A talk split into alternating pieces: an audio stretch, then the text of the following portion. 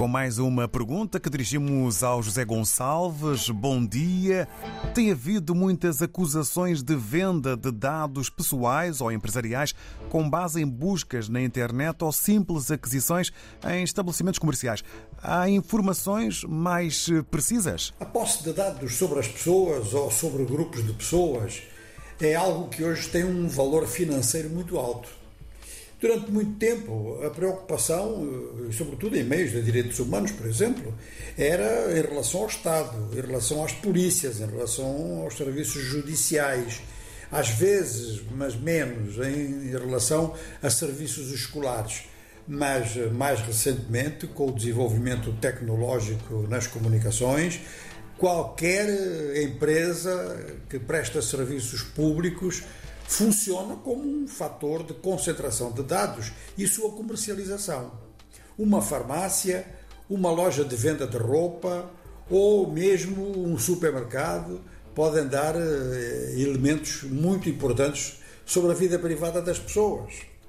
Isto vem a propósito, muito concretamente, não só de discussões que têm havido em torno disto, em relação aos direitos que o consumidor tem de saber os dados eh, que possuem sobre ele, aparece um elemento assim muito concreto. São denúncias no Brasil de que farmácias estão a vender dados sobre as pessoas. A venda de dados sobre, sobre a saúde das pessoas é algo muito sensível. Pode ter efeitos no mercado de trabalho, pode ter efeitos no mercado de crédito.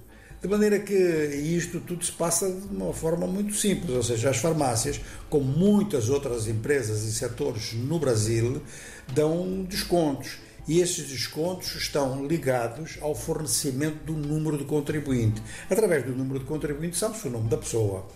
Em outros países não precisa do número de contribuinte, quer dizer, basta que tenha sido emitida, no caso de farmácias, tenha sido emitida uma receita médica eh, garantida pela Segurança Social. Também através do número da Segurança Social se sabe facilmente o nome da pessoa.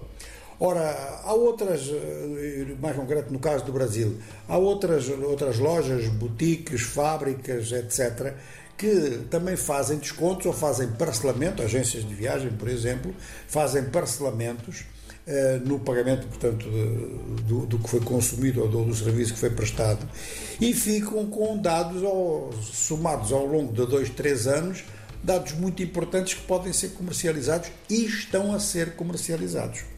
Qualquer pessoa que procure, por exemplo, uma casa, saber onde é que há, através das imobiliárias, casas disponíveis nas, no local onde, onde, essa pessoa está à procura de, de cobrar a habitação, de certeza que essa busca vai dar lugar a montes de ofertas que lhe vão aparecer a seguir. Ou seja, alguém vendeu essas informações.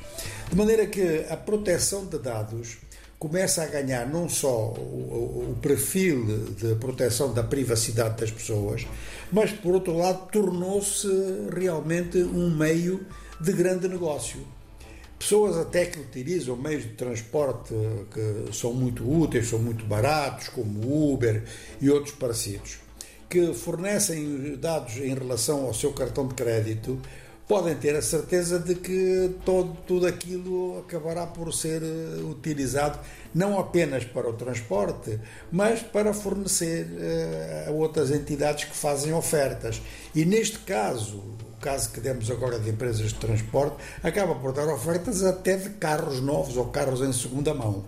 É para termos, para termos uma ideia da, do impacto que têm as novas tecnologias e das precauções que têm que ser tomadas no fornecimento de dados.